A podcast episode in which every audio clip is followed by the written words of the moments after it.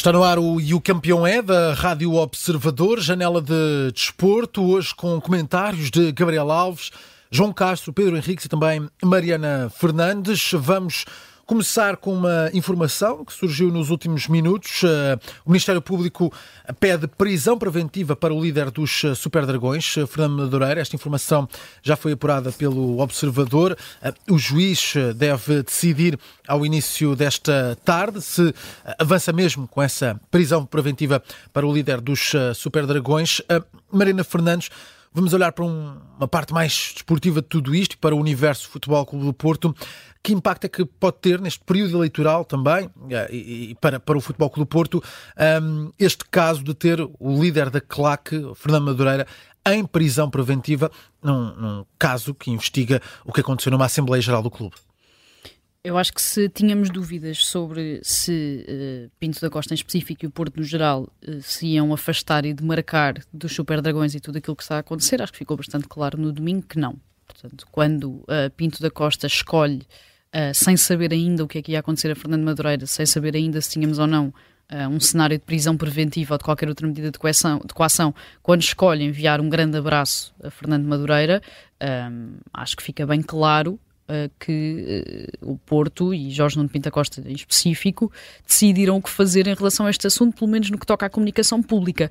É claro que não sabemos o que poderá acontecer se de facto chegarmos aqui a um cenário uh, de acusação, de julgamento, de provavelmente condenação, mas por agora aquilo que Pinta Costa fez foi escolher não se demarcar, escolher não se afastar e manifestar até apoio público à situação que Fernando Madureira está a viver há cerca de uma semana. Eu não sei se as coisas, eu continuo insistir neste ponto e desde há uma semana que digo mesmo, eu acho que tudo isto mudaria um bocadinho se voltássemos a falar ou se o envolvimento da Adelino Caldeira fosse um bocadinho mais extrapolado, ou seja, aí então estávamos a falar de um vice-presidente do Futebol Clube do Porto, de um administrador da SAD há muito tempo, de um dos braços direitos de Pinto da Costa há muitos anos, portanto não sei se aí um, a situação seria exatamente igual, se a postura seria exatamente igual, mas por agora eu acho que ficou bastante claro que mesmo que esta prisão preventiva uh, venha a realizar-se e venha a materializar-se, não me parece que o Porto venha a demarcar-se por completo nem da claque, nem da própria personalidade de Fernando Madureira, até porque uh, Jorge Pinta Costa já manifestou, manifestou sua solidariedade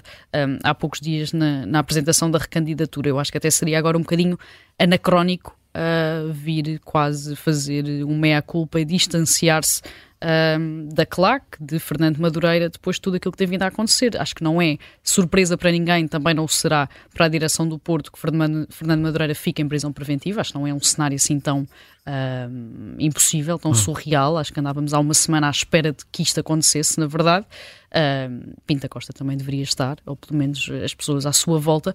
Portanto, não me parece que venha a existir esse, esse distanciamento e a acontecer neste momento teria de ser justificado o porquê ou a alteração desta mudança de posição. Gabriel Alves, eh, é certo que ainda não está confirmada a prisão preventiva para Fernando Madureira, eh, o juiz só vai decidir à tarde.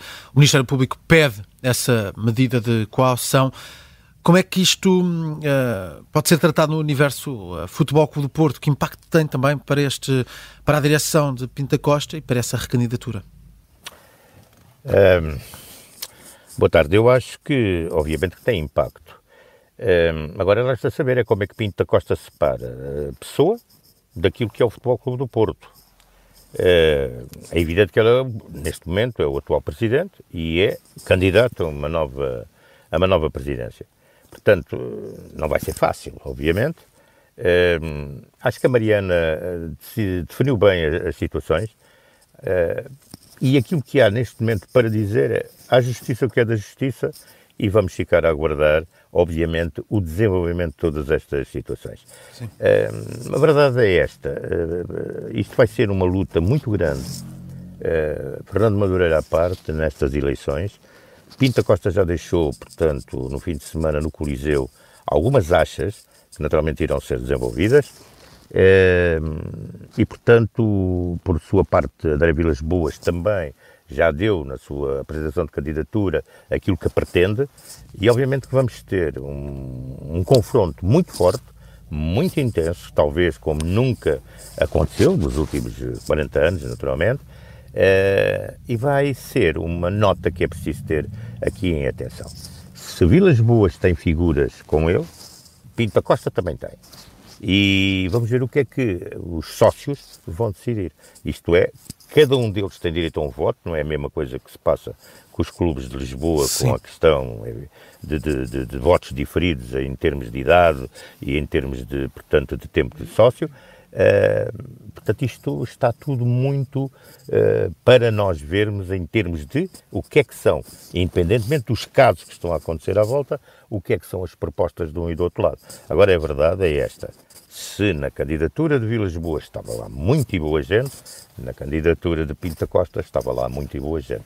Portanto, temos ali uma hum. sociedade dividida. João Castro, eh, enquanto adepto do Sporting, tiveste há uns anos um caso diferente, eh, em algumas coisas semelhantes noutras, com a invasão a, a Alcochete, uh, também com muitos membros da claque erguidos, uh, detidos, prisão preventiva também a avançar nesse caso. Como é que vês tudo o que se está a passar também no, no universo do Futebol Clube do Porto? Olha, bom dia.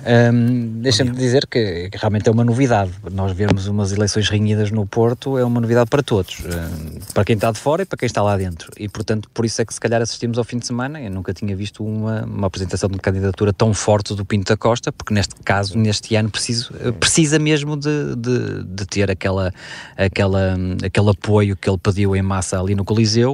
Eu nunca tinha visto, os meus familiares precisos também nunca tinham visto assim uma, uma, uma candidatura tão forte Agora, eh, isto tudo conta para, para o final. Já se percebeu que vai ser renhido, já se percebeu que vai depender aqui de alguns detalhes, não será pela parte dos votos, que agora o Gabriel explicou muito bem, mas vai depender de alguns detalhes. E detalhes como esta situação, obviamente, de, do Madureira conta, mas eu acho que vai ter um peso ainda maior as pessoas que vão um, ser apresentadas como parte integrante da candidatura do Vilas Boas, e do Pinto da Costa, portanto vai-se saber o plano e quem serão as pessoas, e as pessoas vai ser fundamentalmente o que será necessário saber, é obviamente quem será o diretor financeiro, que conta agora, quem será o diretor desportivo, quem será o, e mais no caso de Vilas Boas, se tem alguma ideia para treinador, porque o Sérgio Conceição aqui colocou-se um bocadinho ao lado do Pinto da Costa, e portanto tem, existe esse enigma, se Vilas Boas ganhar, e, e o contrato acaba o Sérgio Conceição, se, se Vilas Boas consegue prolongar o contrato ou, ou já estará à saída. E depois há aqui outro aspecto muito importante para todas as eleições, em todos os clubes da parte do mundo, que é verdade, que é os resultados desportivos. Portanto, se o Futebol Clube Porto, na altura das eleições, estiver em primeiro lugar da Liga e ainda estiver na Champions ou e já classificado para a final da Taça Portugal, as pessoas poderão ter um voto diferente e ter um voto mais no Pita Costa. Se o Futebol Clube Porto estiver em terceiro lugar, afastado de algumas competições, obviamente existe uma tendência mais de qualquer pessoa a tentar a mudança para apresentar algo novo. Portanto, estas situações de Madureira, as situações das pessoas do projeto vai contar, mas a verdade é que se calhar também em, em muitos indecisos o sucesso esportivo de Futebol Porto nestes próximos meses vão ser fundamentais. Olha, deixa-me só acrescentar aqui, sim, pegando sim. aqui na palavra dos indecisos do João, um, ehm, há, muito, há, eh, indecisos sim, mas há muitos silenciosos, nós não sabemos onde é que vão votar, estão expectantes. E de resto, eu queria só dar aqui, Vilas Boas, que aparece, eh, sabe-se que foi um grande vencedor, portanto, enquanto treinador do Futebol Clube Porto, pois, mas uh, Vilas Boas, Treinam a Académica, o Foco Porto, o Chelsea, o Tottenham, o Zenit, o, o XIPG da China e o Marselha. Mas, enquanto treinador, no seu currículo, tem cinco títulos de azul e branco vestido. Liga Europa, Taça de Portugal, Taça, uh, Supertaça uh, de Portugal, Campeão de Portugal, uh, e, e, portanto, é, é, tem uma, estes títulos cinco. E tem, pois, três títulos só em, na Rússia, onde, portanto, foi campeão russo, vencedor da Supertaça Russa e vencedor da, da, da, da, Taça Russa. De resto, como se vê, ele está nada mais, nada menos que em sete clubes e só tem êxito em dois deles. E no Futebol Clube Porto tinha como adjunto Vítor Pereira, que depois acabou por ser quem lhe sucede. Eu não sei se isto vai também vir a, a lume, esta vontade de Vilas Boas de ter deixado de querer ser treinador e neste momento querer ser, querer ser gestor, porque ser presidente de um clube, mais a mais, na SAD, é gestor, portanto, de uma empresa. Vamos ver. Pedro Henriques, só para fecharmos esta ronda, a tua opinião também sobre esta possível prisão preventiva para Fernando Madureira, a decisão é conhecida esta tarde. Bom dia a todos. Bem, essa parte é porque, eh, se calhar, há fortes indícios que podem levar a essa medida adequação. Nós todos temos a ideia, no que diz respeito às claques no maneira geral, de que nem todos os que lá estão vão a direito pelos caminhos mais certos e, portanto, temos sempre aquela ideia de associar a situações de alguma criminalidade, mas depois o problema é passar isso para, para, a prova, não é? Ou seja, questões relacionadas muitas vezes com crime propriamente dito, com droga, contrafação de roupas, eh, a nível desportivo, a questão, inclusive, de venda dos bilhetes, temos sempre essa percepção, mas depois o provar e é sempre mais complicado. Daqui fica esta ideia que eu tenho, que o futebol vai tendo ciclos ao longo de, das diversas gerações e dos diversos tempos que vamos passando, e acho que esta questão, eh, que não é só em Portugal, que é muitos clubes estarem reféns, e o termo é este, das claques sob o ponto de vista de, para terem muitas vezes, sobretudo fora, mas também em casa, apoios e coreografias, tem que dar coisas em troca. E depois já há um crescendo de, destas claques nesse poder que adquirem nos próprios clubes e depois normalmente isso não dá certo. Não é, não é correto. E depois com isso vem aquela questão que muita gente que é a questão da segurança, quando vais a um estádio, que muitas vezes sentes-te num clima de, de, enfim, de insegurança e, portanto, tem, pensas duas vezes se levas a família, se levas os filhos, etc. E se calhar estamos a viver aqui um novo ciclo, já aconteceu com o Sporting, agora se calhar está a acontecer com o Porto, que é de percepção que se calhar alguma coisa tem que mudar nesta correlação entre aquilo que são achados ou, né, presidentes e os próprios clubes e a, e a, relação que tem que ter com as, com as, com as respectivas claques. Parte hum, criminal, vamos dizer assim, deixamos isso naturalmente para a justiça e para quem direito, eu não percebo nada disso, vamos aguardar com serenidade o que é que vai acontecer. Agora, isto tem impacto naturalmente neste período eleitoral. Uh, para o bem e para o mal, vamos ver quem é que vai tentar capitalizar como uma vez mais o contra tudo e contra todos, e isto foi uma cabala, é um discurso que temos ainda a ouvir, ou uh, na perspectiva de outros sócios que poderão pensar, este se calhar é o momento oportuno para fazermos uma mudança em termos de ciclo daquilo que não está bem, neste caso, dentro do clube. E penso que se calhar pode vir a ser este o lado que vai ter mais força e ganhar, porque há muita gente do seio do Foco do Porto que está descontente com a situação. Não, não tem a ver só com os claques, tem a ver exatamente com as contas financeiras, com os desperdícios, com os, a parte esportiva que o Porto estava mais habituado a ganhar e nem sempre tem acontecido isso, e portanto há aqui Sim. claramente uma mudança de ciclo. Vão ser as eleições, se calhar, mais renhidas e mais difíceis, vamos ver o que é que vai acontecer, Muito e bem. penso que para terminar, que o Sérgio Conceição, basicamente o que foi fazer é dar o seu apoio ao Pinta Costa, não é tanto para as eleições, é como pessoa que tem uma dívida de gratidão muito grande desde o seu passado jovem, desde que teve o problema com os pais e que o Pinta Costa foi uma pessoa extremamente importante na vida do Sérgio Conceição e se calhar até foi fazer ali uma despedida, Sim. porque eu estou convicto que com ou sem Pinta Costa, se calhar o Sérgio Conceição também vai fazer uma mudança de vida em termos profissionais, obviamente, no final desta época. E... Olha, deixa-me, Miguel, deixa-me só dizer, muito, muito rápido, a questão das claques não é só um problema, que muito bem o Pedro focou, olha que não é só um problema nosso, português. Atenção, o que se passa em França, mormente em Marselha, e ninguém põe mão naquilo muito grave o que se passa em Marselha, com jogos adiados, com agressões a autocarros, etc, etc e tal. Sim. Entretanto, estamos numa semana de arranque de Taça de Portugal, quartos de final, os jogos começam amanhã, Santa Clara Porto e Leiria Sporting, depois na quinta há um Vitória Sport Clube Gil Vicente e um Vizela uh, Benfica, os jogos dos três grandes com relato em direto aqui na, na Rádio Observador. Vamos deixar a divisão para amanhã, mas vamos falar já daquilo que diz Ruben Amorim e Sérgio Conceição sobre estes encontros. João Castro, Ruben Amorim diz que fala ainda sobre o jogo com o Famalicão, o jogo que foi adiado por causa causa do protesto das polícias, diz que o Sporting, que o Famalicão e que a Liga quiseram eh, jogar, eh, fosse de manhã no dia seguinte, fosse naquele próprio dia. Eh, todos queriam jogar, mas que isso não foi possível. Isto de facto tem impacto naquilo que pode ser a, definição do, do calendário do, do, Sporting, tem impacto para, para o clube de, de Alvalade, até porque, hum, para já, não está na liderança por ter este jogo em atraso. Claro, eu acho que tem sempre algum impacto. Teve já impacto na preparação do jogo de Leiria, o Sporting teve que fazer, obviamente, uma alteração no seu ciclo, no seu miniciclo de preparação para o jogo de Leiria, porque não houve competição durante o fim de semana e, portanto, agora já para amanhã, não entrando na antevisão, o Sporting vai com, uh, com 11 mais forte, porque é preciso competir e, portanto, os jogadores não podem estar tanto tempo parado, portanto, isso é, é logo uma alteração. Depois já há uma parte que nós agora podemos dizer que tem, uh, tem impacto, pode não ter. Um, depende, se o Sporting vencer todos os jogos, uh, não teve impacto nenhum, é o que vamos concluir. Se o Sporting ceder à pressão e ceder agora um jogo, vai estar mais distante do, do obviamente, do, do, do, adversário que está à frente do Benfica e depois esse jogo de Famalicão terá mais impacto. Portanto, acho que realmente muda. Acho que muda também a carga de jogos porque não há calendário. O Sporting não tem calendário, a não ser que seja eliminado da Taça de Portugal ou, ou eliminado pelo Young Boys. Portanto, não há um calendário muito próximo. Portanto, diria que tem impacto. Obviamente que esse impacto cabe ao Sporting minimizar. Se vencer os jogos todos, um, deixa de ter impacto e avaliamos nessa altura, mas se realmente se houver aqui algum percalço pelo meio, depois esse jogo de Famalicão vai, vai ter outro tipo de pressão para a equipa leonina e isso aí sim tem um impacto significativo.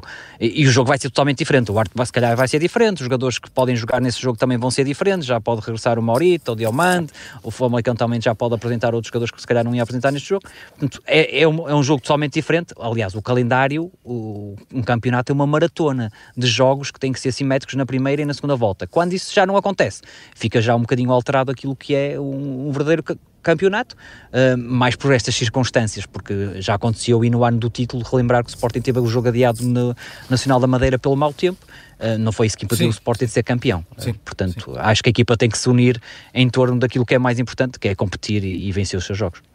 Gabriel Alves, o que é que te parece? De facto, essas mudanças de calendário podem mudar aquilo que é a estratégia do, do Sporting e a maneira como, como encara o que falta do, do, do calendário? Olha, eu dou uma nota geral eh, para as equipas que estão em competições nacionais e internacionais e para todas, no fundo. Agora, quando fizerem o planeamento da época, têm que começar a planear estas situações porque de facto isto traz eh, naturalmente eh, algo que não é bom para as equipas, para os clubes, porque cada semana as coisas estão tratadas, isto não é tratado no, na hora, no momento, há uma planificação, sabe-se o que é que se vai fazer, vai-se adaptando e depois acontece este tipo de situações. Eu acho que, de um lado, o Sporting tem algum benefício na medida em que pode utilizar jogadores que não iria usar nesta partida, mas depois também tem, mas estava preparado para fazer a partida sem esses mesmos futebolistas, mas depois tem todos os incómodos e inconvenientes, naturalmente, de não ter jogado naquele momento. Como disse bem João Castro, isto tem que ser uh, um plano devidamente simétrico entre a primeira e a segunda volta.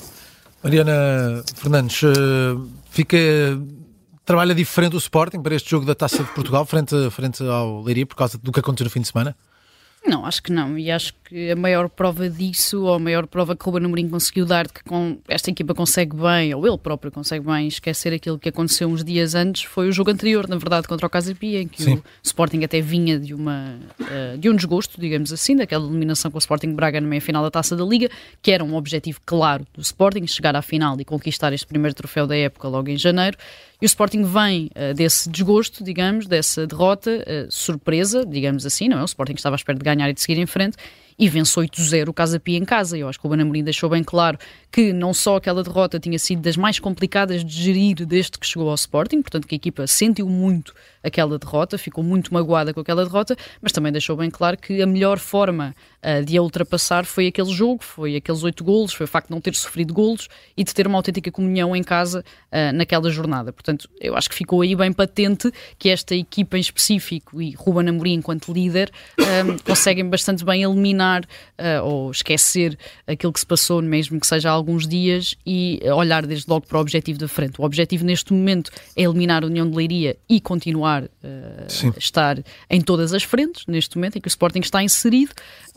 Portanto, acho que é isso que o Sporting vai tentar fazer e vai tentar procurar chegar aqui às meias finais da Taça de Portugal e continuar em competição, sem se lembrar propriamente daquilo que aconteceu no fim de semana, neste caso, aquilo que não aconteceu no fim de semana. Pedro Henrique, antes de irmos ao campeão, muito rapidamente, uh, como é que fez também estas declarações de Amorim? Diz que queria jogar, que tinha todas as condições para jogar, mas que não foi possível. De facto, estas questões ligadas à forma como se organizam os jogos e à necessidade de haver polícia têm que ter, sido, têm que ter sempre ser tidas em conta. Claro, mas aqui não há culpa de ninguém no que diz respeito à organização, porque passa um bocadinho duas imagens que são erradas. Uma é que houve uma cabala contra o Sporting. Se em 15 polícias faltam 13, se calhar vais ter dificuldade em organizar um jogo. Se em 200 faltam 40, como aconteceu no Dragão, consegues organizar o jogo. Portanto, não há aqui nenhuma cabala contra a equipa do Sporting, como ouvi pessoas ligadas ao Sporting na televisão a falarem. Portanto, isso é simplesmente ridículo. Isto é uma situação até de natureza social. Uh, mais do que propriamente desportivo, que tem impacto no desporto por uma razão muito simples. A, a, a polícia percebeu que aqui, embora nesse aspecto depois seja discutível, tem uma visibilidade que não tem quando faz, um, quando, por exemplo, hoje as, as pessoas sabem que, que, neste momento está-se a ver problemas nos aeroportos com, máxima, com mais gravidade do que esta, do desporto, mas que a maior parte das pessoas não sabem, porque a maior parte dos polícias não estão a ir para o aeroporto fazer o seu serviço. Qual é o impacto que isso tem? É só as pessoas com que sabem e são poucos.